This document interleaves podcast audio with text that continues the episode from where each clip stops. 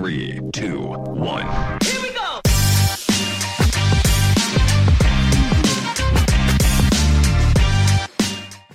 Bueno, gente, el episodio de hoy con un ex compañero de la universidad, Eric Molino. ¿Cómo de, estás, Brian? de Florida State University. Ya no nos vemos desde creo que los juegos de FSU que hacíamos aquí en Panamá ya, ya, ni- Sí, ya- sí. bueno, desde antes de pandemia ya ni se da. Mira, el- yo creo que la última vez que nos vimos fue la vez que FSU ganó el campeonato. Allá en Bros and Beers. Lo Exactamente. que pasa es que el, el, eh, como todo fanático de FSU panameño, cuando el equipo está en bomba, ahí estamos todos, me explico. Salen como desde la alcantarilla, todo el mundo fue FSU. Y ya cuando el equipo está en, en, en mala, Así es en todos los deportes. sí, no sé, no sé cómo va el equipo, o sea, ya todo el mundo se pierde.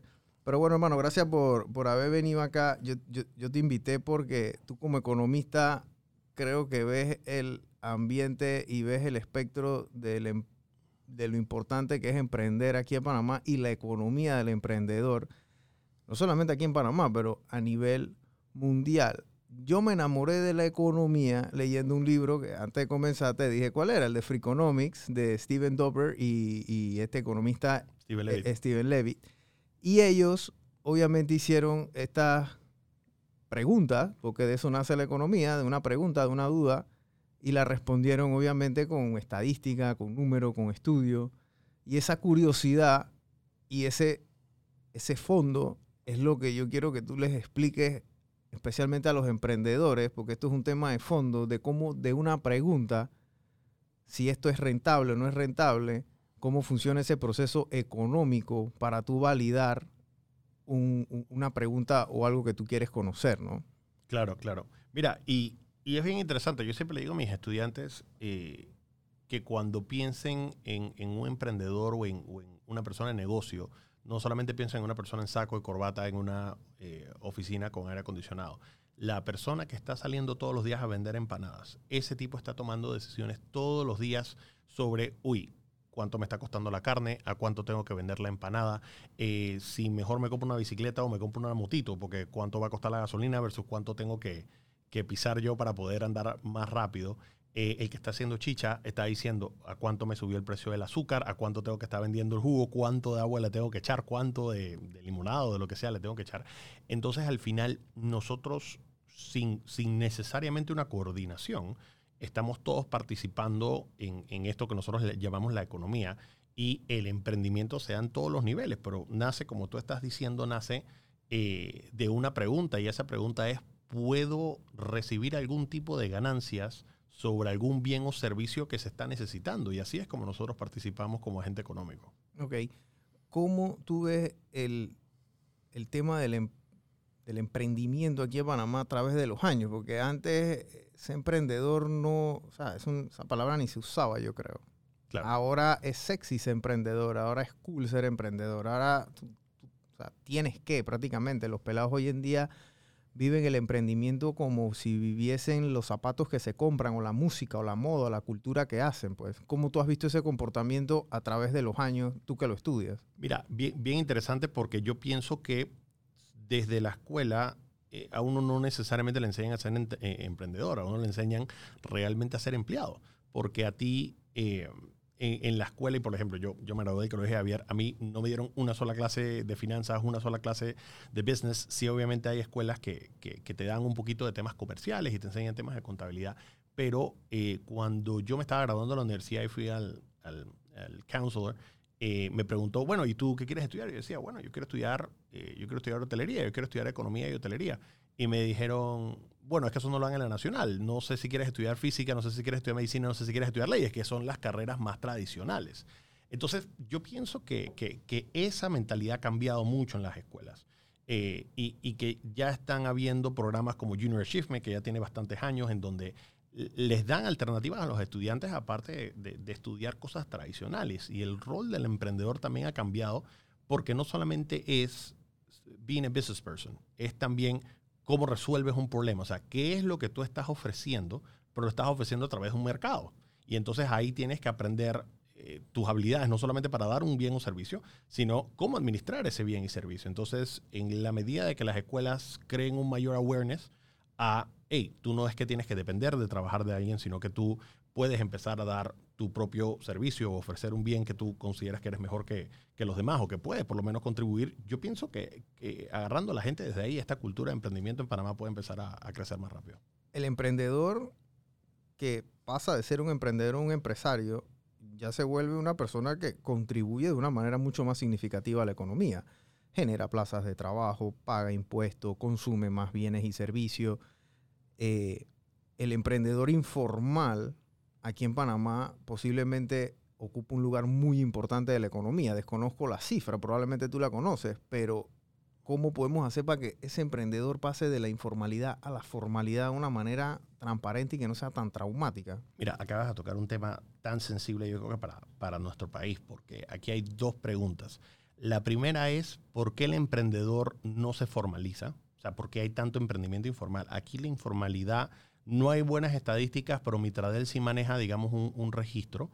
Eh, y se calcula que puede estar entre 45 y 50% según cifras de Mitral y del INEC. La economía nacional. Que, que el número de informalidad es entre 45 Ok. y 50%. Eh, es decir, son personas que son, tienen, tienen un trabajo, pero que no es que trabajan para alguien, sino que eh, tienen algún tipo de negocio. El eso- chichero, el raspadero. el- inclusive el que eh, tiene tal vez una pequeña fondita, un pequeño negocio de comida. Claro. Este, y esas personas pasan a las estadísticas de informalidad. Eh, pero digamos, la pre- entonces, tienes ese fenómeno y la pregunta es por qué esa persona no se está necesariamente formalizando. Entonces, cuando empiezas a hacer un análisis sobre lo difícil que es formalizar al, em- al emprendedor, te, empiezas a dar cuenta que hay muchas barreras para que la persona haga eso. Primero que hay muchos temas de costeo.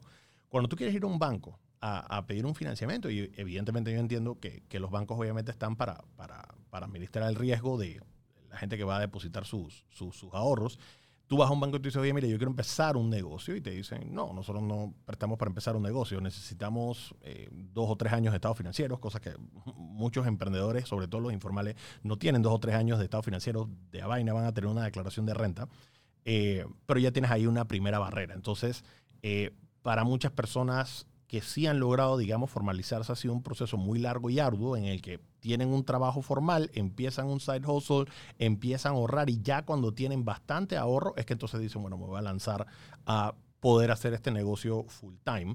Y cuando van a pedir un préstamo al banco, lo que hacen es lo piden como persona natural y, esa, y ese préstamo poco a poco va migrando hacia, hacia volverse negocio a negocio. Ese- eso es como tradicionalmente se han manejado las cosas eh, en Panamá. Pero digamos, eh, yo creo que, como estábamos comentando antes, hay mayor awareness, hay eh, gente de la Asamblea tratando de hacer leyes a favor del emprendimiento, se han creado instituciones para fomentar el, el emprendimiento, que digo, todavía tenemos muchos temas institucionales que, si quieres, podemos después hablar de, de ese tema, pero Panamá sigue teniendo, digamos, desde el punto de vista del gobierno, una carga tributaria bastante complicada para, para el que quiera arrancar de cero. Tienes también los temas de que eh, para darte a conocer tienes que también tener algún tipo de músculo financiero y ahorros porque tú dices, aquí está mi servicio y te quieren pagar los 120 días, 150 días, 180 días y tienes que cargar con ese. El tema del crédito. Claro, el tema, el tema del crédito es complicado para, para los emprendedores y, y- y digamos, en pandemia, empresas grandes, chicas, pequeñas, medianas, eh, todas sufrieron muchísimo Todas se financiaron con sus proveedores. todas se financiaron y ese efecto en cadena y ese efecto en cadena este afectaba a todo el mundo tú tenías a gente que decía hey a mí me pagan haciendo 50 días y yo te tengo que pagar a ti haciendo 50 días. Entonces tenías una circunstancia en que a ver el que te compraba el inventario ponte mira este- esta es una matemática bien fácil. Ponte que tú compras tu inventario y que te demora 60 días venderlo y que entonces tú eh, en términos ideales ponte que tu, tu, tu cliente te pague en 60 ahí hay, ahí hay 120 días ¿ok? Del momento que compraste el inventario hasta el momento que cobraste, porque no es lo mismo vender que cobrar, el momento que cobraste han pasado 120 días. Entonces, ¿tú cómo pagas? Y ese es costo bruto, porque ahí hay que meter también el gasto del, de, de lo que gastaste para vend- poder venderlo. No, por supuesto. Y entonces tienes que figure out en cuatro, o sea, de esos cuatro meses, cómo pagas planilla, cómo pagas impuestos, cómo pagas seguros, cómo pagas eh, tu deuda. Eh, ahí tienes un tema, porque sobre todo desde el punto de vista de los impuestos, tú en el momento que tú facturas para el ITBMS, tienes que pagar el ITBMS aunque no lo hayas cobrado. Ese mes. ese mes. Entonces, eh, a- se, se vuelve difícil emprender. eh, y, y yo creo que lo que tenemos que hacer es empezar a, a copiar a, a los países que han logrado fomentar una cultura de emprendimiento en el que le dicen a los emprendedores, oye, mira, vamos a darte eh, algún nivel, no necesariamente de, de, reducciones a los impuestos, pero hacerle más fácil al emprendedor. Uno, la, tramitología, que entiendo que se están tratando de hacer algunas cosas. Segundo, que tiene que haber algún tipo de plazo para que el emprendedor pueda empezar a levantarse antes de empezar a pagar los impuestos. Eh, tiene que también haber eh, algún tema de que no te puedes aprovechar de, de los emprendedores y, y, y, querer básicamente eh, endeudarlos porque le quieres pagar más tarde. O sea, hay bastantes personas que han estado promoviendo y que no se le puede estar pagando a las pymes a los 120 días. Eso es una ridícula. Claro. Pero, pero bueno, este, ahí hay bastantes detallitos que hacen que eh, al final la solución que, que, hace el panameño es prefiero quedarme de manera informal. Claro, que es lo, lo más lógico porque el, mucha, mucha de la gente que emprende, emprende por un tema, especialmente en pandemia, emprendieron por un tema de necesidad. Así es. O sea, hubo gente que trabajaba en Copa, que eran pilotos, y tú los veías vendiendo, dije, pay de pollo, dije, wings. Eh, te digo con, con, propiedad porque a varios les compré. Entonces, eso es un emprendimiento por necesidad que tuvieron que ver cómo sobrevivían, ¿no? Claro. Y, esa, y esa, esa gente que está en la informalidad también le cuesta un poco volver a la formalidad porque, o, o tan siquiera entrar así como, como tú lo, lo, dijiste, ¿no? Claro, y, y, mira, qué, qué, bueno que hayas mencionado eso de la pandemia. Yo creo que mucha gente se vio forzada a emprender. Este, y yo pienso que dentro de todo es bueno porque mucha gente eh, se dio cuenta que tal vez sí podía. Eh, cuando uno emprende hay mucho riesgo.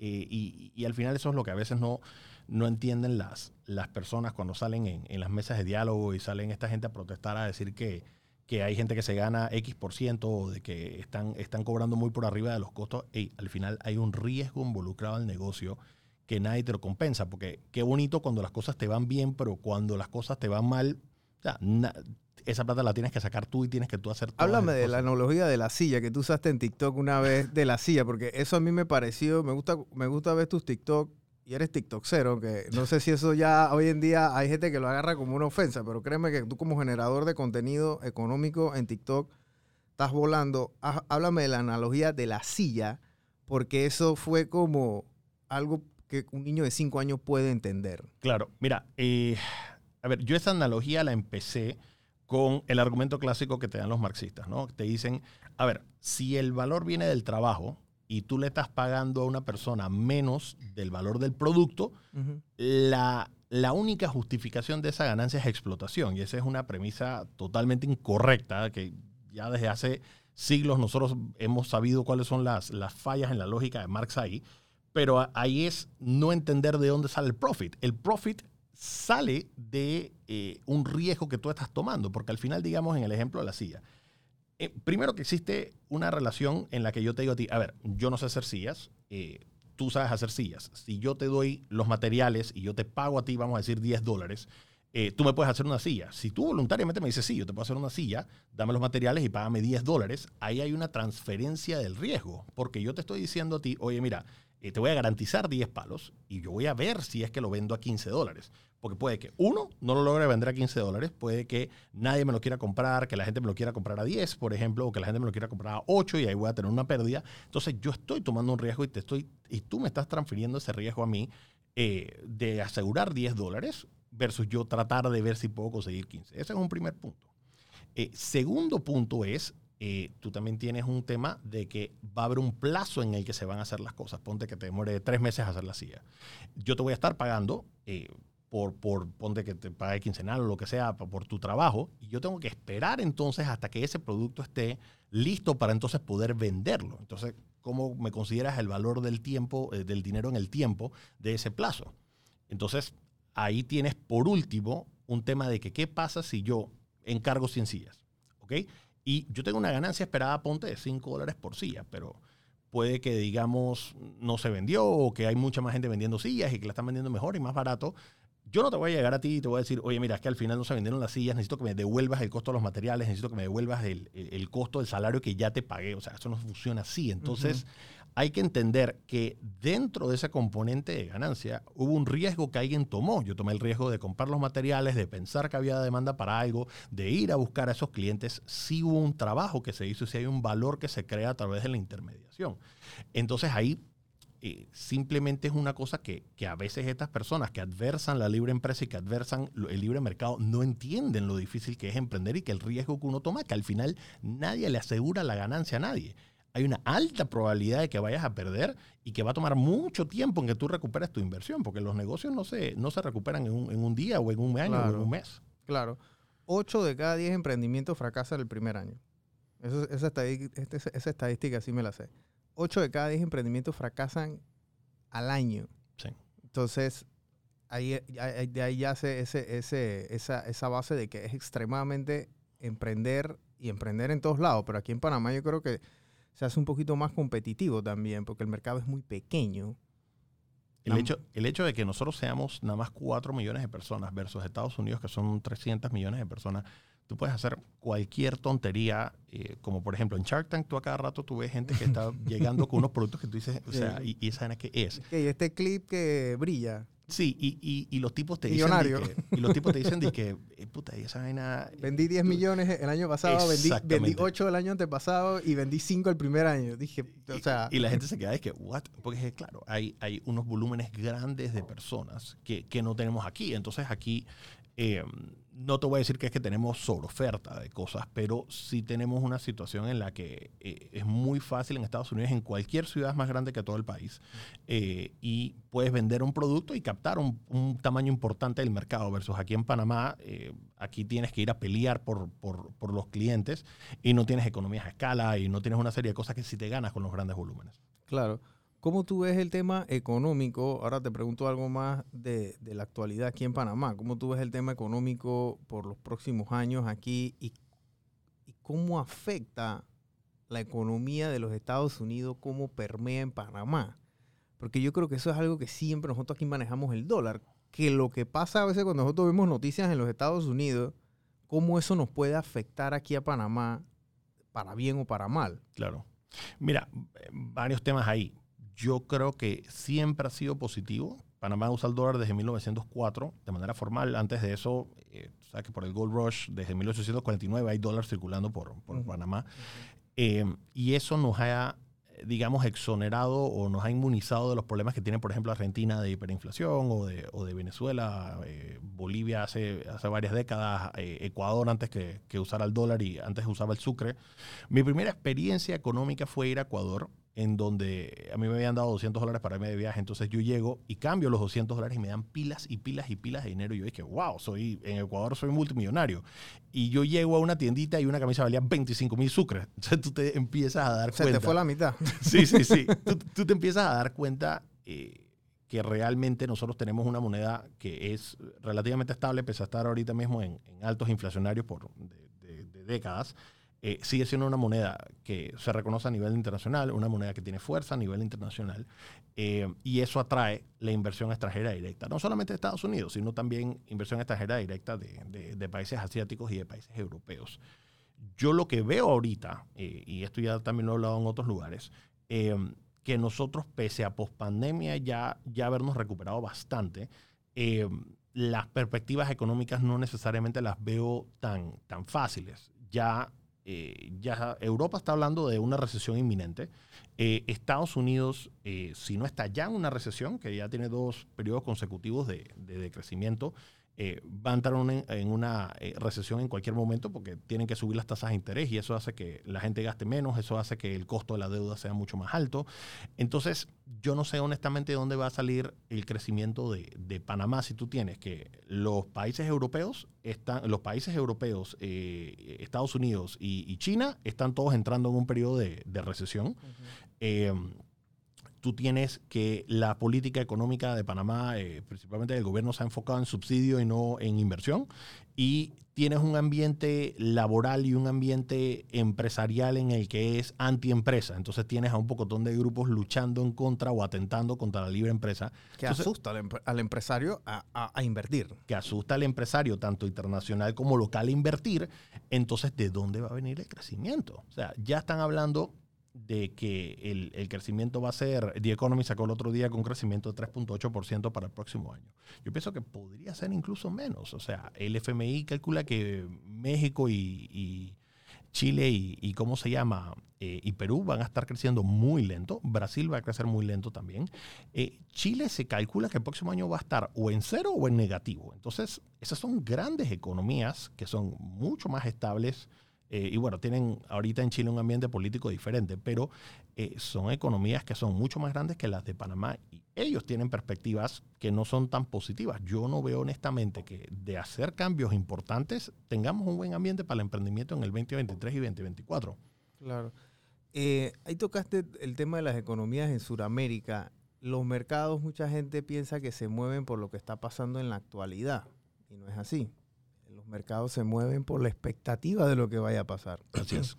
¿Tú sientes que todos estos gobiernos de izquierda en Sudamérica están recibiendo un castigo por parte de unas expectativas que posiblemente la gente no tenga fe en ellos y por eso sus monedas están devaluándose mucho más? Cuando entró Petro, la moneda colombiana se fue al, al pique en, en comparación. Ahora tú ves a panameños yéndose de fin de semana a Bogotá a pasear como si fuera yéndose a Coronado, ¿me explico? Claro. Porque ahí es tan barato ir. Chile también me acabas de decir que está pasando por, por, por- por- estas situaciones.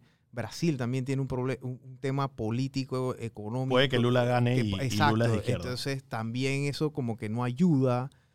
¿Todo esto es parte de un común denominador o son ideas mías? No, mira, em, el tema de las divisas es fácil entenderlo. Acuérdate que las monedas nuestras desde hace muchas décadas no siguen un patrón oro, es decir, que las monedas no están respaldadas por un commodity. El valor de una moneda básicamente depende la cantidad de moneda en circulación, esa es la oferta, y la demanda por los bienes y servicios en esa moneda. Si yo pienso que va a haber más demandas por bienes y servicios de productos en dólares, el dólar se fortalece. Si yo pienso que va a haber menos demanda por bienes y servicios, y bienes y servicios incluyen servicios financieros, en pesos, el peso se devalúa. Entonces, ¿qué está pasando con el peso? La gente está pensando, mira, yo lo que necesito es salir de mis activos en, en pesos colombianos y meterlos, por ejemplo, en dólares. Eso hace que el peso se devalúe en relación al dólar. Y una de las cosas que nosotros estamos viendo es que están habiendo eh, políticas fiscales muy agresivas contra no solamente lo que Petro llama lo- los poderosos o la gente con mucha plata, o sea, estamos hablando de... No, no, no te quisiera decir eh, equivo- eh, información equivocada, pero estaba hablando el otro día con una persona y me dice, hey, pero es que están co- queriendo considerar rico una persona que gana 2.500 palos al mes. Correcto. Entonces, eh, que, que evidentemente no es una, es una persona clase media. claro. Eh, pero le estaban empezando a poner tasas impositivas y, y- y impuestos más altos a, a los patrimonios de estas personas y ellos dicen, ok, ¿qué es lo que me sale mejor? Lo que me sale mejor es sacar mi dinero de Colombia y convertirlo a otra cosa que no sea pesos y eso hace que se devalúe el peso y eso al final le va a acabar costando a- a- al pueblo colombiano y, y que le, le ha estado costando al, al pueblo argentino porque al final cuando tú tienes una moneda devaluada, sí, haces que tu producto sea más barato a nivel internacional, entonces fomenta la exportación y el turismo, pero al mismo tiempo si eres una economía que depende de traer cosas de, de otros países, Te sale eh, más caro, te ¿no? sale muchísimo más caro, uno, y segundo, tú no quieres una economía en la que tu moneda no valga nada que no haya certeza del valor de, de- tu moneda, porque si tienes deudas en otras monedas, por ejemplo, y esto pa- pasó en Argentina en, en su momento, tú tienes, por ejemplo, tu deuda en, en- en dólares, pero tú ganas en pesos. En el momento que se te devalúa tu, tu moneda, y esto le, le está pasando a varias empresas eh, en Colombia y en Argentina, etcétera. Si tú tienes tu deuda en dólares, porque mucha gente dice, yo quiero prestarte, pero en dólares, pero tus ingresos son en pesos argentinos o pesos colombianos. En el momento que se devalúa, tu deuda aumentó no El porque doble. pediste más plata. Tu deuda aumentó no porque pediste más plata. Tu deuda aumentó porque se devaluó la moneda Por tu capacidad eh, de pago. Claro, entonces eh, ahí tú tienes un, un- un- tema que, que- que va a afectar primero a los más chicos, eh, sobre todo a los emprendedores, y a las empresas grandes van a decir, bueno, teníamos planes de inversión, ya no nos vamos a tener, eso afecta al empleo. O digamos, voy a tener que cerrar la empresa y ahí también tienes un tema de, de que se dejan de ofrecer bienes y servicios en, en- en la economía y, y al final todo va orientado a lo que tú estás hablando, es la expectativa de que estos tipos están haciendo leyes no para el crecimiento, sino para seguir una agenda política ya demostrada por décadas que no funciona eh, y que asustan mucho a, a- a la gente. Sí, a la gente que vaya a, em- a- invertir más que todo, pues. Inclusive una persona que va a comenzar a emprender dice, oye, tengo unos, unos realitos ahí, mejor me los quedo Claro. o, o- O me voy a otro lugar. o me voy a otro lugar. El, el panameño desconoce mucho de política económica porque nosotros no vivimos esas crisis. Así es.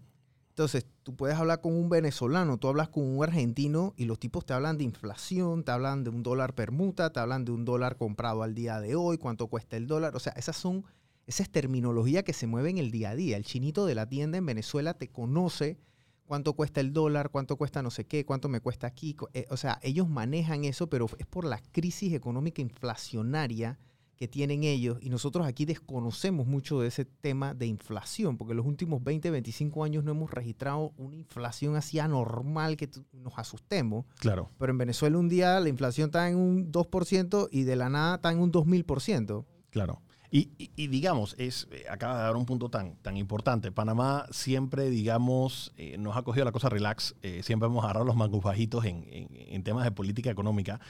Em, nosotros no tenemos un banco central y afortunadamente no tenemos un banco central. Mucha gente dice que eso es malo porque entonces no tenemos autonomía y, digamos no podemos hacer más de cuatro cosas, pero, a ver, los países que tienen un banco central tienen un conflicto de intereses muy grande. Te doy el caso de Argentina de ahorita, que fue el mismo caso de Venezuela, que, es el mismo caso de, de las economías de izquierda por todos lados. Si tú eres un Estado, ¿de dónde sacas tu dinero? Hay dos fuentes de ingreso el ingreso tributario y el no tributario. Para Panamá, el ingreso tributario el año pasado era como, como el 60% de, del ingreso. O sea, que toda la plata venía del pago ITBMS, del impuesto sobre la renta, para personas naturales y jurídicas. Y el otro 40% viene de eh, ingreso no tributario, de lo que hacen los aportes del canal, que era como el 28% el año pasado, eh, dividendos y pago de peaje, eh, eh, Panamá es dueño de varias empresas o parte de accionista de varias empresas, por ejemplo, de Cable Wireless, de ENSA, de Naturgy, y ese es el ingreso que, tiene el país y con eso paga las cosas. Cuando te hace falta plata, te endeudas. ¿Ok? Y el endeudamiento obviamente tiene un límite porque en algún momento la gente te va a dejar de prestar o te empieza a prestar muy caro. ¿Qué es lo que hacen los países que tienen un banco central? Se dan cuenta que ellos tienen una maquinita. Arranca eso. Exacto, tienen una maquinita de que si ellos necesitan plata, ellos emiten un, instrumento de deuda, pero se las compra el banco central de ellos y entonces empiezan a tener dinero para programas sociales, subsidios, lo que sea. Y necesito gastarme mil millones de dólares en un programa social. ¿Quién me lo va a comprar? Ah, bueno, yo mismo con mi banco central emito la deuda, imprimo mil millones de dólares. Entonces dice, ah, bueno, es un activo que tiene el banco central, yo recibí mi plata, listo. ¿Cuál es el problema con eso? Que al entrar todo ese dinero en circulación, empieza a haber inflación. Y empieza a haber una inflación que se puede descontrolar. Ahorita mismo la inflación de, de Argentina es más del 70%. Entonces, ¿realmente qué beneficio le diste a la población? Porque tú dices, bueno, es que le di dinero a la población. Sí, pero es que el valor del dinero ahora es mucho menor. Entonces realmente no ayudaste, de hecho empeoraste la situación, porque al que más afecta la inflación es a las personas que tienen pocos ingresos. Sí.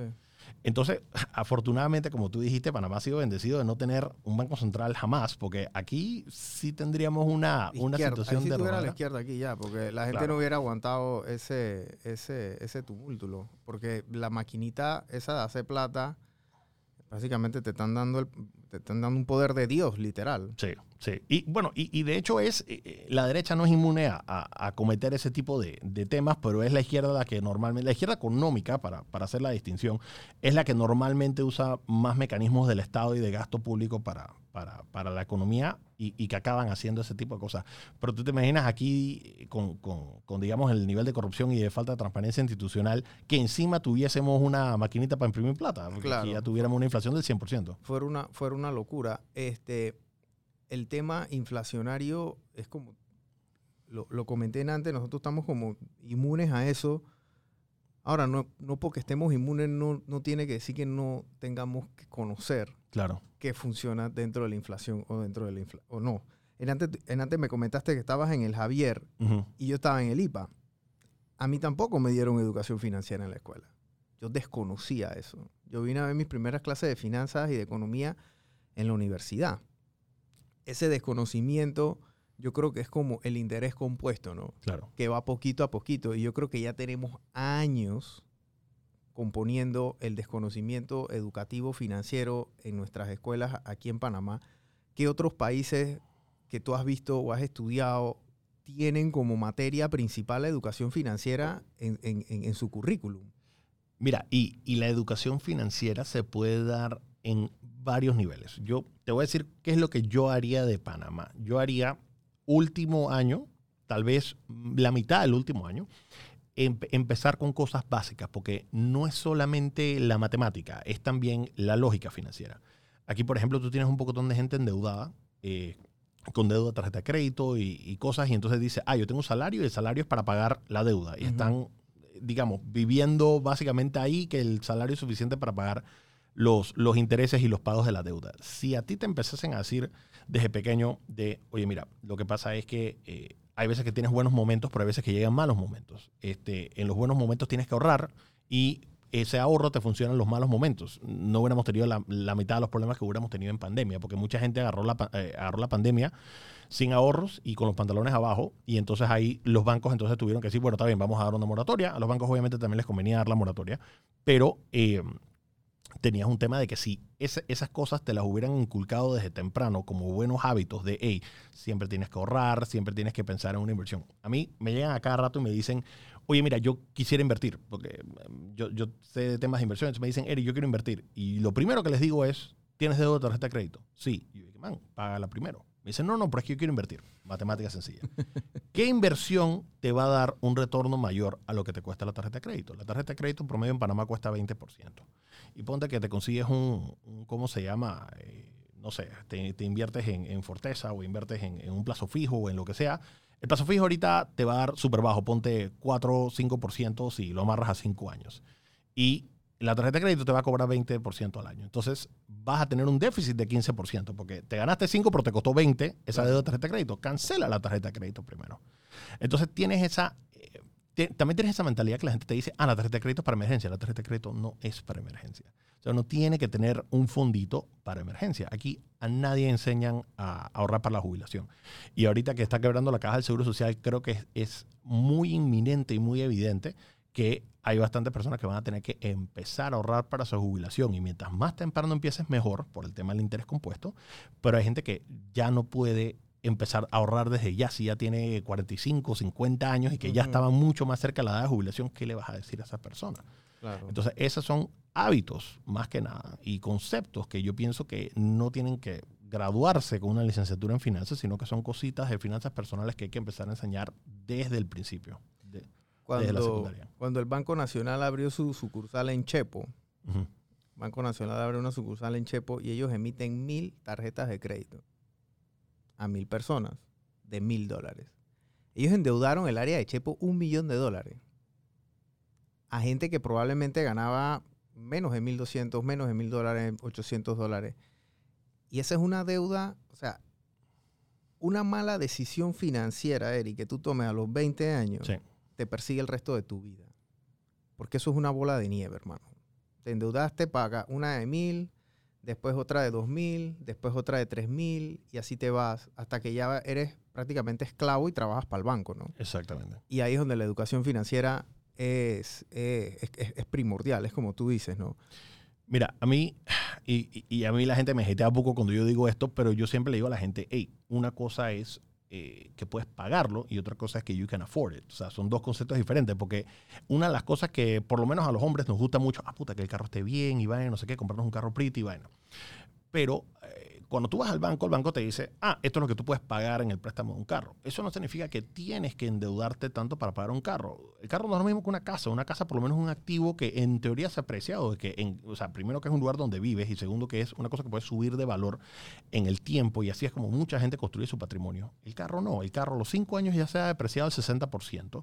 Eh, el primer año se ha depreciado 15, 20%. Entonces le estás metiendo todos los meses una letra altísima a una cosa que al final no te va a quedar nada, versus que si hubieses metido esa plata a una inversión, versus que si hubieras metido esa plata a, a por lo menos repagar un activo que sí se aprecia como una casa, hubieses al final quedado con un patrimonio en vez de con un carro usado que al final en, en 10 años no va a valer nada. Claro. Esas cositas hay que enseñarlas. eh, hubo un conferencista afroamericano, un conferencista negro en los Estados Unidos para la época de, de Black Lives Matter, que fue cuando eh, el policía este mató a, a- a- George Floyd. a George Floyd. Y él decía, en los bancos, porque él había hecho un- una especie de estudio de esto, eh, los bancos, ban- Banco, Bank of America principalmente, dijo, eh, nosotros hemos visto que el afro, y él siendo afroamericano, decía, nosotros hemos visto que los afroamericanos primero compran el carro y después compran la casa. Y la gente que no era afro, los latinos, blancos, judíos, lo que sea, primero compran la casa y después compran el carro. ¿Qué le decía eso al banco? Que si había una persona que te compraba primero el carro y, la, y después la casa, el carro era más importante para él, no, no la casa. Claro. Por ende, si la vaina se ponía dura, ellos iban a primero a pagar el carro y no a pagar la casa. Claro. Los negros en los Estados Unidos compraban más Mercedes que los blancos. Era irónico. Y el tipo este siendo un afro, ¿me explico? O sea, Claro. él, siendo, él criticando y diciendo, mira, la educación financiera es como que la clave de, de- de todo esto, ¿no? Y el tema de la deuda también es, es impresionante, porque la gente se endeuda de la nada y, y- y después no saben cómo salir de eso, porque no vas a poder salir de eso. Mira, y, y- y- y lo que pasa es que es peor cuando, cuando tú, cuando a ti no te enseñan de que, ah, porque es que a mucha gente le enseñan, lo que pasa es que si tú tienes un trabajo, tú puedes pagar la deuda ahorita, sí, pero es que ese trabajo puede que no, no esté en dos años, o La puede deu- ser que ese... La deuda sí va a estar. La deuda sí va a estar, por supuesto. Entonces, eh, tal vez volviendo a lo que tú habías dicho al principio, que mucha gente se vio forzada a emprender durante pandemia, es que personas con trabajos muy estables este, se vieron en, en esta situación de que ganaban muy bien y dejaron de ganar, no porque fueron malos o porque la empresa fue mala, la empresa tuvo que cerrar por pandemia o tuvo que liquidarlos por pandemia, se quedaron con esta deuda. Al final es este viejo refrán que siempre hablan del periodo de vacas flacas y el periodo de vacas gordas. Cuando tienes periodo de vacas gordas, tienes que separar un pedazo de, de ese ingreso para ahorro, para el momento que haya vacas flacas, porque es que no sabes cuándo va a venir, no sabes cuánto tiempo va a durar. Cuando tienes momentos de vacas gordas, siempre tienes que ahorrar. Si no, para muestra un botón, todas las eh, lo- los atletas de, de- de NFL y de MLB y de todas estas cosas que ganan millones y millones de dólares y cuando se lesionan o se acaba su carrera, están endeudados Están en porque, quiebra. porque nunca ahorraron, nunca invirtieron. O sea, toda la plata dijeron, ah, los buenos momentos van a seguir para siempre. Claro. Y en el momento que se acaba la música, porque la fiesta eventualmente va a parar, ¿con qué quedaste? Quedaste con pura deuda que no podías repagar, porque pensaste que ibas a seguir ganando millones de dólares al año toda la vida. Y, te vas a la- y se van a la bancarrota. Y se van a la Yo vi, bancarrota. yo vi un, un programa en Netflix que el 80, 70, 75% de los jugadores en NFL se declaran en bancarrota. 75% de los jugadores en NFL. Es locura. Es que salen de, salen de college o salen de. eh, salen primero de high school y, y- y les dan una beca para, para irse a Muchas jugar veces salen en situaciones extremadamente precarias también y de necesidad. O sea, esta gente que es extremadamente humilde y, y tienen un talento obviamente, in- u- o sea, superhumano, pero son gente que nada más sabe hacer eso, ¿no? O sea, Claro. Y, y- y yo creo que nadie se toma el tiempo de, de, digamos, asesorarlo. Siempre tienes un tema de que hay veces que la gente se aprovecha de ellos, este, hay veces que, eh, o sea, si no son la familia, son los amigos y, y- dicen, oye, puta, dame plata y haz cosas. Entonces ellos dicen, hey, esta es la gente que me ha apoyado toda la vida, vamos a, a hacer esto.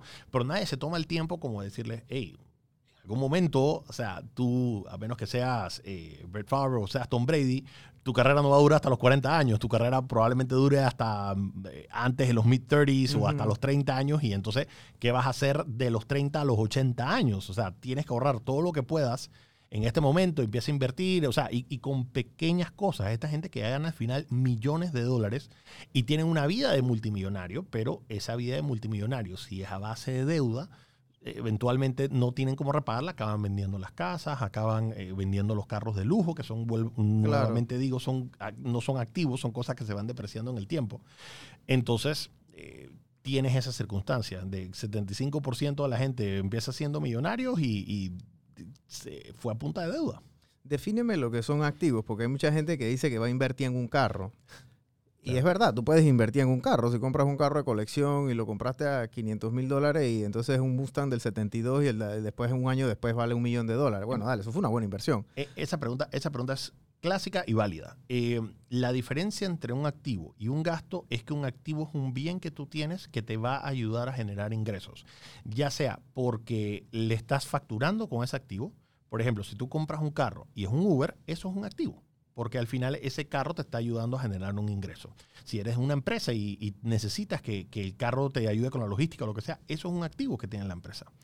Sin embargo, si yo compro un carro y yo ese carro simplemente me lleva de aquí para allá y de allá para acá, es un gasto. O sea, por más que tú digas, me sale más barato que montarme en el bus, me sale más barato que el taxi, lo que tú quieras, igual sigue siendo un gasto. Si el activo es una cosa que o te ayuda a facturar o que al final lo puedes vender por más de lo que lo compraste, es un activo. Tú acabas de, dar el ejemplo de los activos alternativos. Hay gente que en vez de comprar stocks, bonos y los activos tradicionales, compran estampillas, compran vino, compran cosas que puede ser que se aprecien en valor, como por ejemplo la- las obras de arte y las pinturas. Claro que hay carros de colección que puedes convertir en un activo porque lo compraste a un precio y después lo vendiste más caro. Pero hay que entender, si yo estoy dando de mi flujo de caja para una cosa, un bien que me va a generar ingreso o que lo puedo vender para más caro, eso es un activo.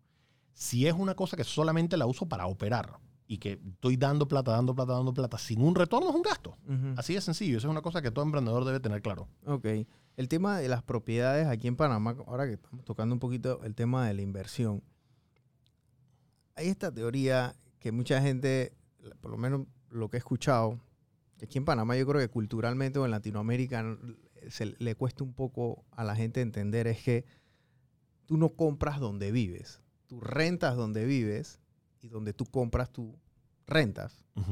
Entonces, ese concepto de yo vivir alquilado aquí en Panamá, a la gente no le entra en la cabeza, pero no se dan cuenta del gasto del servicio de deuda o el gasto de deuda que ellos tienen cuando piden un préstamo, porque si yo pido un préstamo de 100 mil dólares a 30 años, a una tasa del 6%, es- prácticamente estoy pagando 60 mil dólares en intereses, por decirte un número, pues Claro. en 30 años.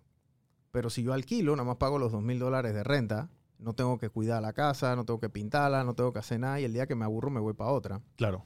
Ese concepto en los Estados Unidos, en países desarrollados, se, se maneja mucho, pero aquí en Panamá no. Mira, es perfectamente razonable alquilar para ciertas condiciones. O sea, no, no siempre es obligatorio que te vayas a comprar una casa o un apartamento, porque a veces no tienes los ahorros suficientes para eso. A ver, aquí en Panamá, cuando tú quieres comprar una propiedad que es tu primera propiedad, tienes que poner el 10% de, de esa propiedad. Y por supuesto que tienes los intereses preferenciales y todo lo que tú quieras, pero tienes que tener esa plata ahorrada, más el servicio de la deuda que vas a tener que estar pagando durante la vida de, de la hipoteca, que es como mínimo 15 años, como máximo 30. Si, si tienes la capacidad financiera de hacerlo, entonces al final del pago de la deuda te quedas con un activo y, y excelente. Pero no hay que acelerar esa decisión eh, y tú puedes empezar a, a rentar sin tener la deuda eh, y empezar a hacer un ahorro para después, cuando ya tengas la capacidad financiera de, de- de poder hacer la inversión en una casa, hacerlo. Pero tal vez hay eso que tú dices que es, bueno, es que si estoy alquilando, solamente le estoy dando la plata al tipo y, y es un gasto, no tengo un activo, como estábamos hablando en antes. Y aunque eso sea verdad, no todos están en la misma capacidad financiera de poder tirarse de una vez a comprar una casa. Y entonces van a quedar con el peso financiero de, eh, a ver, te endeudaste por más de lo que podías pagar. O, por ejemplo, siempre te hablan de reglas de tu hipoteca. No debe ser más de eh, 25%, cuanto mucho 25% de eh, tu ingreso bruto mensual.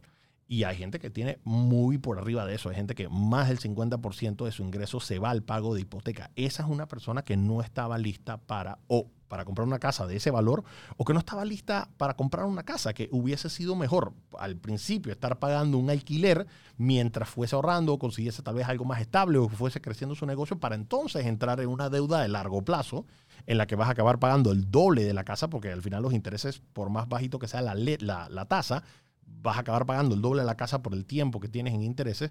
eh, y no tiene nada de malo esperar. Yo pienso que eso es un tema, un tema tabú y que ah, nada más estás alquilando. No, hay circunstancias en las que alquilar es la mejor situación para ti y esperar hasta que puedas tener la capacidad para invertir. Claro. La gente aquí en Panamá ve a la gente que alquila como un ciudadano de segunda categoría. No has comprado casa, tienes 35 años, no tienes casa. Aquí la, aquí la gente lamentablemente se fija demasiado en lo que hacen los demás. O sea, y, Panamá, eh, somos una sociedad, al ser una sociedad chica, todo el mundo tiene que estar ah, fijándose en impresiones y en qué está haciendo la gente, qué carro tiene quién y, qué está haciendo los demás. Que yo pienso que esas son de las cositas financieras que hay que hablar. En, en esta sociedad es muy tabú hablar de finanzas, muy tabú.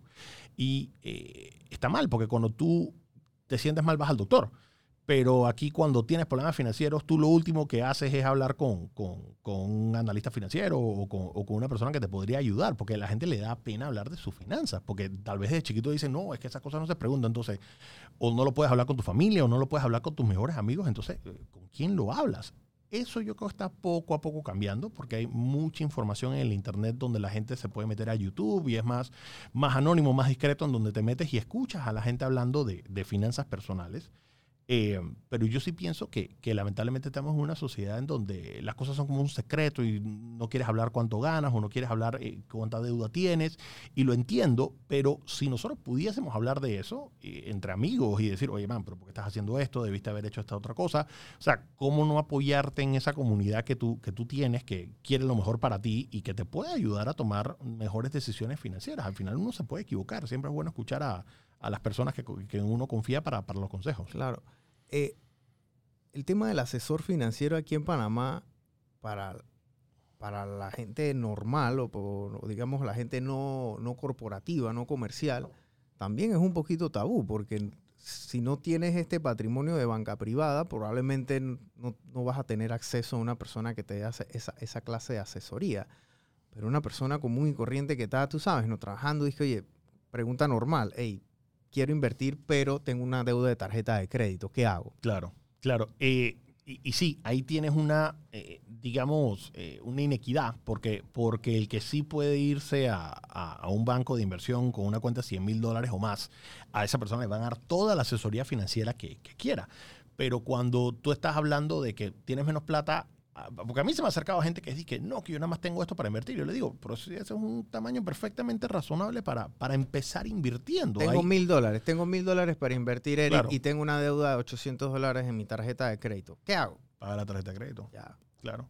Y, y, y, y lo que pasa es que, hay, volviendo al tema, hay gente que te dice que siente que no tiene suficiente para, para invertir o que, y, y, es una de mis impresiones, que les da pena decir yo nada más tengo esto en ahorros. No importa, o sea, eh, y, digamos, hay un tema también de ética. Eh, yo te comentaba antes de esto, eh, cuando tú tienes una licencia de, de, temas financieros, aquí en Panamá, por ejemplo, la Super de Valores te regula y te dice, tú siempre tienes que tratar de entender al, al, al, al cliente, hacerle una debida diligencia para ver qué es una recomendación adecuada.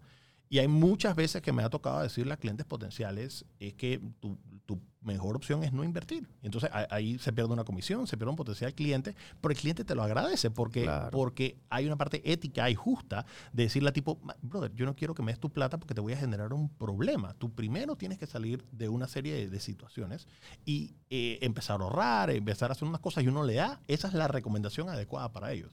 Pero aquí, como estábamos hablando también antes de, de empezar a grabar, aquí la profesión de asesor se ha prostituido también. Entonces tienes un poco de charlatanes sí. diciendo que son asesores y, y, lo que quieren, lo que son son vendedores al final. Vendiéndote tres bitcoins y dos do, dos criptos ahí, de Chivanew, lo que sea, ¿no? Sí, sí. ¿Cuáles son los gastos o por lo menos las tribulaciones económicas que tú sabes o tú ves que un emprendedor va a comenzar a, a vivir? Porque el emprendedor tiene esta serie de problemas cuando comienza a facturar y a crecer que viene el gasto administrativo y después tienen un poquito y lo bueno es cuando comienza a entrar ese poquito de plata y tú tienes que comenzar a tomar decisiones, como toma decisiones el chichero. Claro. Si compra la carne aquí, si no compra la carne acá, si se compra la moto. Históricamente, ¿cuáles son esas, esas decisiones que esos emprendedores que ya están comenzando a salir a flote, digámoslo de esa forma, y inclusive los que, los que están comenzando van a tener que, que, que tomar en algún momento? Mira, la, la razón número uno de quiebre de pymes es flujo de caja. No es mal precio, no es mal, eh, mal manejo del marketing, no es mal manejo del, de la operación, es mal manejo del flujo de caja. Y lo que pasa es que al final uno hasta a veces aprende a los golpes la diferencia entre facturación y flujo. Porque entonces tú dices, hey, yo vendí este mes mil dólares, me gasté 600, tengo 400 dólares en profit. Pero si yo esos 600 dólares los tuve que pagar al contado, y yo tengo un crédito de mis ventas, la mitad fue contado, la otra mitad fue crédito, yo tengo menos 100. Porque yo nada más recibí 500 dólares en cash, pero saqué 600 dólares en cash para pagar mis gastos. Y sí, tengo unas cuentas por cobrar de, de 500 dólares, pero ¿de dónde voy a sacar esos 100? Entonces hay que tener un, un entendimiento de, hay que tener un colchoncito de flujo de caja. Eso uno. Segundo, entender que el crecimiento es una función del ahorro. Hay, y esto me ha tocado hasta asesorar en finanzas corporativas a varios clientes. Oye, mira todo lo que yo facturo, no entiendo cómo estoy endeudado y no entiendo cómo yo estoy constantemente haciendo lo mínimo para pagar intereses. Y es que la realidad objetiva es que muchas veces uno crece mucho más de lo que pudo haber crecido y que ese crecimiento al final se financió con deuda. Te lo explico con una analogía muy sencilla cuando a ti te entra tu ganancia, y tú tienes, por ejemplo, en el ejemplo anterior, 400 dólares de ganancia, lo que hace el emprendedor de una vez es agarro esos 400 dólares y, me los reparto como, como salario, como dividendo. No, no, no guardaste nada para la próxima vuelta. Entonces, ¿de dónde va a salir el crecimiento? O tú tienes que volver a poner 400 dólares o tienes que pedirlo prestado en algún lugar. Si tú, por ejemplo, haces dulces y entonces tú tienes que, por ejemplo, ah, bueno, yo me gané 400 dólares este mes en dulces y me reparto esos 400 dólares y te entra un pedido, ah, yo quiero que me eh, hagas 2 mil dólares en, en, dulces, ¿de dónde vas a sacar la plata? Tenías 400 dólares que le pudiste haber retornado al negocio y con eso financiar básicamente la operación, pero ahora tienes un pedido de 2 mil dólares que o vas a tener que ver de dónde pones tu plata, lo vas a sacar de tus ahorros personales. Nunca combinen eh, finanzas personales con finanzas de, tu empresa. Eso le cuesta mucho a los emprendedores a veces entenderlo. Y el otro tema es que esa deuda tiene un costo. O sea que tu próximo margen de ganancia no va a ser 400, va a ser menos porque ahora tienes un costo del interés. Entonces, siempre hay que entender que mientras más utilidades retienes, es decir, mientras te puedes repartir tu dividendo, pero mientras más utilidades retienes, menos tienes que pedirle plata afuera, ya sea a tus accionistas, que puede ser tú o tu, pareja o tu, o tu familia, o pedir plata de deuda. Entonces, te lo resumo en eso entender la diferencia entre flujo de caja y rentabilidad, entender que de la rentabilidad tienes que tener un ahorro para, para el crecimiento de tu negocio y que no combines finanzas personales con finanzas de tu empresa. aunque sea la misma persona, separan los bolsillos del pantalón. Yo cuando estaba en el banco, yo creo que la 100%, bueno, no, te voy a decir el 100, pero fácil, el 90% de las empresas que nosotros le prestábamos plata estaban en un enredo de flujo de caja producto de que los accionistas de la empresa vivían de la ganancia y no vivían del dividendo. Exactamente. Porque el dividendo tú lo estableces. Y no vamos a pagar 10% de dividendo este año. Pero la ganancia es eterna. O sea, la ganancia, si hay 500, bueno, yo cojo los 500 para acá.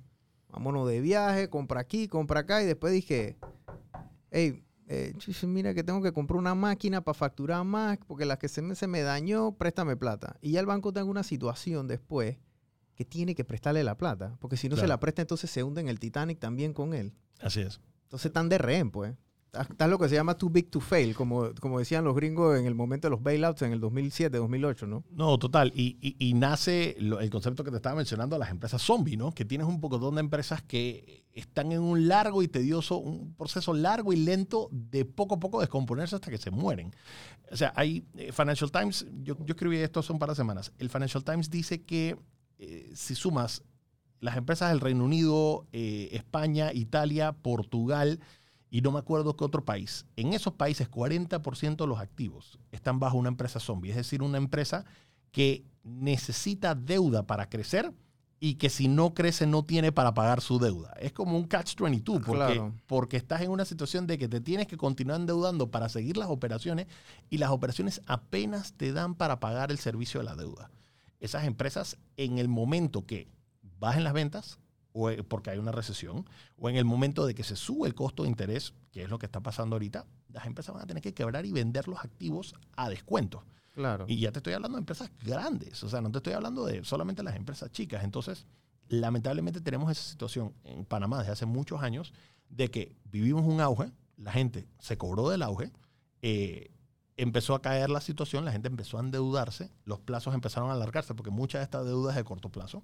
Eh, entonces ahorita tienes que la gente está viviendo de deuda y que, y que, y que te lo dicen muchas empresas de, eh, oye, es que eh, yo le trabajo cosas al Estado y el Estado me demora un año en pagarme cuentas este, y, me obliga a mí a agarrar recursos financieros que son carísimos, eh, porque el eh, costo de factoring, dependiendo de, con quién sea, puede ser 2%, entre... uno y medio al mes, cosas así, ¿no? Al mes, exactamente. Y si te vas a financieras, a microcrédito, estamos hablando del 3% al mes. Usureros.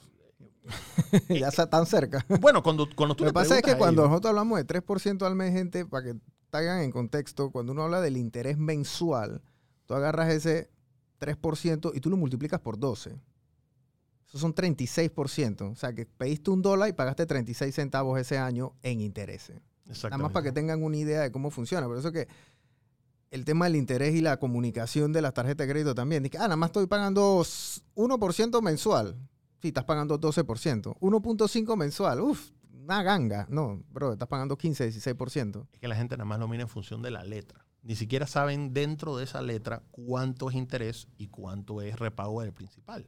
Entonces ellos dicen, a ver, ponte número sencillo. Yo, yo una vez trabajé en una empresa eh, de, servicios industriales y teníamos a, las personas que, que, manejaban los carros y ellos decían, mira, yo gano, ponte 600 dólares. Y si me dicen que la letra de una consolidación de deudas 500 palos, ah, me sobran 100. Yo digo, brother, o sea, 100 para pagar eh, tu hipoteca, para pagar el súper, para pagar un montón de cosas, pero lo ven así y, y, no saben dentro de esos 500 dólares probablemente 400 se intereses. O sea que realmente solamente estás bajando de la deuda, estás bajando 100 dólares por mes y estás pagando 400 dólares al banco. Entonces esa deuda te va a demorar años en pagarla. Eh, o sea, se va a morir, todavía va a deber 300 dólares. Y, y cuando te das cuenta al final, toda la plata que pagaste, pagaste el doble pediste prestado 10 mil dólares porque vas a estar pagando 20, porque 10 mil fue en intereses. Claro. Y esas son cosas que vuelvo y digo, la gente no lo tiene claro y son cosas que hay que entender. En, una, en un préstamo de 3% eh, por mes, o sea, estamos hablando de que en, en, cómo se llama, si usamos la regla del 72, ya prácticamente que en dos años y pico doblaste el monto que, que estabas pagando. O sea, es, es mucho, es mucho dinero eso. Y la gente que hace este tipo de financiamiento te dice, bueno, es que hay un nivel alto de riesgo, lo cual es verdad, y eh, ¿cuál es la otra opción? Que esta persona no consiga financiamiento. Y, claro. Entonces ahí también ellos te dicen, porque si tú le dices usurero, ellos te dicen, hey, pero ¿cuál es la alternativa? Que el tipo no pueda hacer su negocio o que no, no accese a crédito, porque el Banco General no le va a pagar, no le va a dar una deuda a un tipo que tiene un busito colegial, pero una financiera sí. Sí. Y eso es lo, eso es lo más violento del, tema porque los que acuden a esto es la informalidad y ese emprendedor que no puede llegar a un banco general, que no puede llegar a un BAC, a un banismo, a un, banesco, lo que sea. Eh, es esa persona pues que necesita ese prestamista, pues ese man que va ahí, oye, préstame 300 dólares para comprar esto y entonces con esto hago aquí, facturo acá y le pago, cobran 10% quincenal. Sí, una locura. O sea, los prestamistas cobran 10% de quincena. Ellos me prestan 100 dólares y yo les tengo que pagar 20 dólares a fin de mes. Entonces, digo, el riesgo es altísimo, pero esos 20 dólares, con esos 100 dólares, la gente hace magia y bueno, hay gente que se maneja dentro de esa informalidad por años, y, Eric. Y, es un tema tal vez de una necesidad muy inminente, que tú dices, wow, es que tengo que hacer un pago porque si no me quitan la casa, entonces alguien yo le digo a alguien, oye, préstame 200 dólares y él te dice, ok, yo te, presto, los 200, pero me tienes que pagar 250. Entonces ahí tú dices 25%, o sea, es, bastante, pero eh, al final la persona dice, bueno, tal vez en términos absolutos 50 dólares no, no me pareció mal y, eh, me salvé de no tener que perder la casa, pero sigues sumando esas, digamos, patrones de conducta de que si te hace falta, eh, agarro más, y si te hace falta, agarro más, y si te hace falta, agarro más, y ya cuando estás montado, ya es too late. Es, es, complicado. Hay un, hay un tema antes de cerrar que a mí me, me, me causó en su momento cuando lo estudié en, en, la universidad en economía, que era el factor de la ignorancia racional. Porque aquí en Panamá a veces no la, no la aplicamos al momento del voto, porque en los Estados Unidos sí.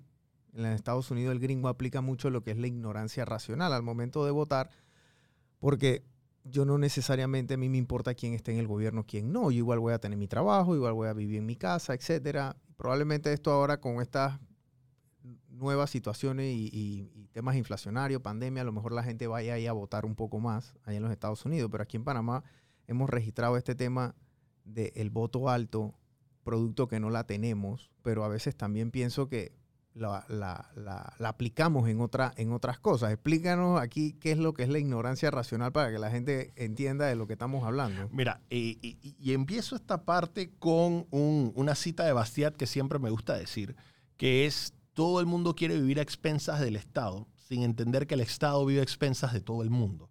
Entonces, nosotros estamos en una situación que, de acuerdo contigo, yo creo que hay más awareness de las personas eh, en, en escoger bien a, a nuestros candidatos. Eh, pero también tienes una situación, y siempre uso este ejemplo, de que eh, las personas piensan que, ah, bueno, con tal de que yo tenga trabajo o con tal de que yo tenga cosas, eh, no, no me molesta tanto. Por ejemplo, yo siempre uso este ejemplo. Eh, yo una vez me monté en un taxi y este, le digo, wow, el costo de la deuda, eh, eh, la deuda nacional está en aumento. Y me dice el taxista, muy a calzón quitado, me dice, esa vaina le, le importan a ustedes, porque a, nosotros lo que nos importa es si pudimos cobrar peajes, si pudimos cobrar algunas cosas más inminentes. Y yo pienso que eso es un error, porque al final a todos nosotros nos va a pegar eh, tener que repagar esa deuda, porque al final, si esa deuda se fue, por ejemplo, a construir más líneas del metro, tú dices, ah, bueno, perfecto, el país, digamos, tiene, tiene un activo que va a hacer que la capacidad productiva del país crezca. Pero si nosotros seguimos en este tema de estar empleando gente, de, de estar eh, endeudándonos para subsidio y para intereses de la deuda, al final eso nos va a pegar a todos los panameños porque se nos va a subir el TVMS, se nos va a subir el impuesto sobre la renta. eh, en algún momento la gente nos va a tener que dejar de prestar plata y tenemos que ser, digamos, más conscientes con el voto. Ese tema de, bueno, al final no importa quién gane porque, eh, digamos, la administración actual ganó con 33% de los votos. Entonces, ah, a mí que me importa eh, votar si de todas maneras gana un tipo y gana un tipo con minoría, porque al final 67% de las personas no votaron por el presidente. Entonces, hey, es una situación complicada. Y y a eso súmale que mucha gente, hey, a mí a cada rato me dicen, que, oye, yo no sé por qué, por qué diputado votar. Hey, tienes que meterte a ver el diputado por el que tú vas a votar, cuáles son sus planes, cuáles son sus cosas. Y hay gente que simplemente vota por, por, por un partido, o que Claro. vota en plancha. O sea, hay que ser un poquito más consciente a la hora de votar y que uno tiene que ser un poquito más... eh, digamos, participativo y involucrarse en los procesos eh, políticos de, de su país. No tienes que ser, eh, digamos, eh, tan apasionado a eso, pero, pero por lo menos entender por qué estás votando, porque al final hay una responsabilidad sobre eso. Te vas a clavar cinco años un tipo que te va a robar toda la plata y, y- y qué vas a hacer después de eso. Claro. El tema aquí, mu- el- el- la participación electoral aquí en Panamá es, es alta. Sí, es alto. Es alta en comparación a, a- a- a otros países. Eh, Pero eso es gente votando en vez de gente normalmente pensando en eso. Porque tú tienes a eh, los que han sido diputados por mucho tiempo, los que tienen partidos por mucho tiempo, van y buscan a la gente en busito y van y la gente vota. Sí. Pero ellos votan porque el tipo me dio comida y me llevó a votar y yo voy a votar por, e- por ese tipo. Entonces ahí tienes la parte de la ignorancia, pues de que al final, sí, ahí tienes alta participación, pero no están conscientes a la hora de votar. Claro, sí, bueno, ahí es donde dicen el término ese que el, el diputado tiene que salir a buscar el voto y, y es literalmente eso, ¿no? Sí. Salir a Tienes que llevarlo y comprarle desayuno y andar con buses y vaina. O sea, Claro, eso, el- eso es es- parte el- del sí, problema. los días de las elecciones son interesantes aquí en Panamá. Este, ¿Cómo tú ves el panorama político antes de, de cerrar esto? Yo sé que te, te- te apasiona mucho la política. ¿Cómo tú ves el panorama político para estos próximos, este próximo año, el 2024? Yo, yo pensaría que hay eh, mucho más, eh, digamos, participación de candidatos por libre postulación, porque, porque una cosa es libre postulación y otra cosa es independiente, porque tenemos a un pocotón de personas que no son independientes tirándose por puestos fuera de su partido, pero no son independientes, son libre postulación.